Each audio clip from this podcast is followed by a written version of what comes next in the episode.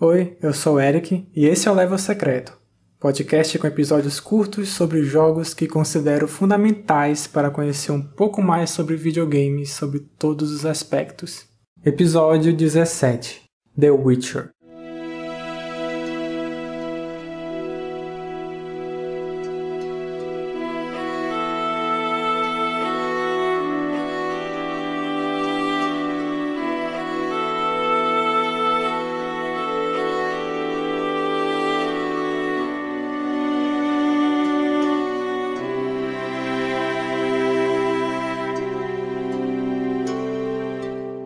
The Witcher é o primeiro jogo da CD Projekt, lançado em 2007 para PC e uma versão Enhanced, a qual está disponível atualmente, foi lançada em 2008. O primeiro The Witcher nunca saiu para os consoles. O jogo é baseado na série de livros do polonês Andrzej Sapolsky. O enredo se passa após todos os eventos das obras originais, precisamente dois anos após o último livro, sendo que os jogos consistem em uma outra linha temporal. O enredo começa com o protagonista Geralt de Rivia no meio de uma floresta. Ele sofreu de uma amnésia e foi encontrado por seus companheiros Witchers e trazido para a fortaleza de Kaer Morhen. Geralt começa a assimilar de quem ele era e seu papel como caçador de monstros que oferece tais serviços por um preço. Além de seus antigos companheiros como Eskel Lambert, seu mestre Vesemir, também está a feiticeira Tris Marigold. Em certo momento, Kaemor é invadida por bandidos de uma organização criminosa conhecida como Salamandra, liderados pelo personagem conhecido como Professor e um misterioso mago chamado de Azar de Aved.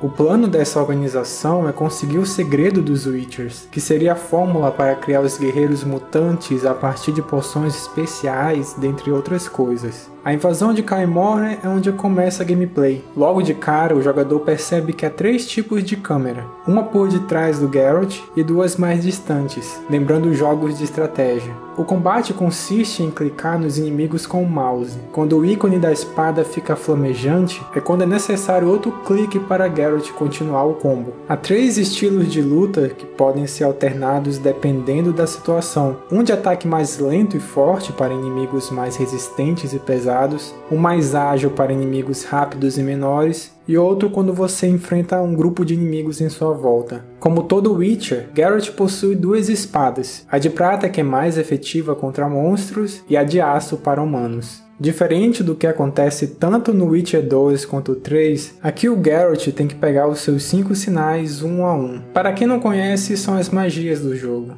o Ard, que é o impulso de ar, o Igni, que é fogo, o Axe, que manipula a mente dos inimigos, o Quen, que é uma barreira de proteção mágica, e o Irden, que é uma armadilha no chão que causa dano. Os sinais, o combate da espada de prata e aço, os atributos do Geralt, todos esses elementos são melhorados em uma árvore de habilidades segmentadas em pontos de bronze, prata e ouro. Desde o primeiro The Witcher, o jogador pode produzir itens a partir de alquimia, combinando ingredientes. No entanto, nesse jogo é um processo bem menos amigável que nos posteriores, pois ao longo do tempo foi se tornando mais automatizado. O Geralt pode fazer alquimia quando medita, mas aqui no no 1, ele pode fazer em alguns pontos específicos de fogueira. No 2 já pode ser feito em qualquer lugar que não tenha inimigos por perto. No 3 é o ápice da simplificação da alquimia. Você produz apenas uma única vez e o item está com você para sempre em uma quantidade X. Ele é gasto, obviamente, mas quando você medita com álcool em seu inventário, essa quantidade X é reposta.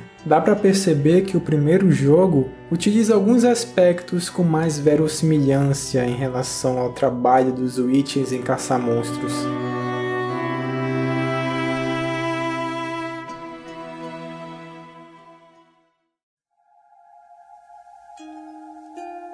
O enredo do jogo se divide em prólogo, que são os eventos em Caim morrem, cinco capítulos e mais um epílogo. Após a ação bem sucedida da organização Salamandra, os Witchers se separam para investigá-los. Geralt inicia o primeiro capítulo nos arredores da cidade de Vizima. Há as quests principais que se entrelaçam e também há as secundárias. Esse esquema mais linear de capítulo faz com que tanto esse jogo quanto The Witcher 2 se pareçam mais com a experiência narrativa das obras originais, em especial os contos que costumam ser apontadas como as melhores partes da história de Geralt que são os primeiros dois livros do Chapolsky. Geralmente as histórias possuem um mistério a ver com a criatura que apavora uma região. Personagens de índoles diversas são apresentados e no fim existe uma reviravolta que desconstrói tudo o que você acreditava até então. O The Witcher 1 consegue demonstrar isso muito bem em seus capítulos, mesmo se tratando de uma história linear com a sinopse que havia apresentado da salamandra e tal. O grande fator da dificuldade de recomendar esse jogo para todo mundo é o quão truncado ele é. O combate por vezes não está sintonizado com as indicações visuais da interface do jogo, gerando algumas confusões se você realizou mesmo um golpe, ou o inimigo tem uma animação de ataque e no primeiro momento você não percebe sua vida cair, e do nada o impacto soa como algo desastroso e não há tempo de reação. Jogar Witcher 1 requer persistência e muita boa vontade, sobretudo em prestar atenção em seus sistemas. O chefe do primeiro capítulo resume bem isso. Jogando pela primeira vez e ouvindo também de outras pessoas que jogaram,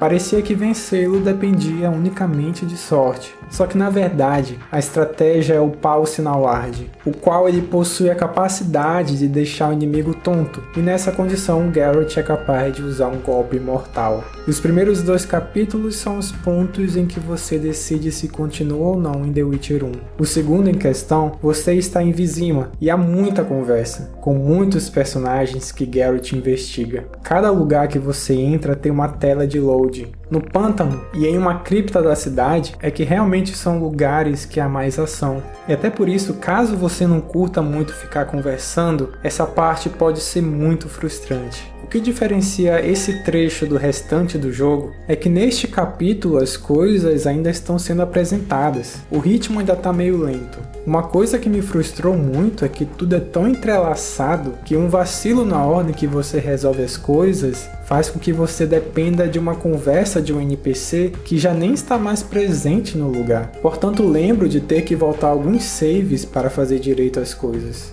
Insistir no meio de todas essas barreiras me fez perceber que o que me fazia continuar na experiência era a atmosfera, e ela é sim muito envolvente. O lance de ser feito por um estúdio polonês fazia tudo aquilo ser refrescante, mesmo eu não sendo um fã de RPGs do tipo. Apesar de se tratar de uma experiência muito truncada, o jogo era muito diferente do que eu estava acostumado em termos de clima. E os fins dos capítulos, todos eles, eram momentos de renovar a empolgação e as expectativas.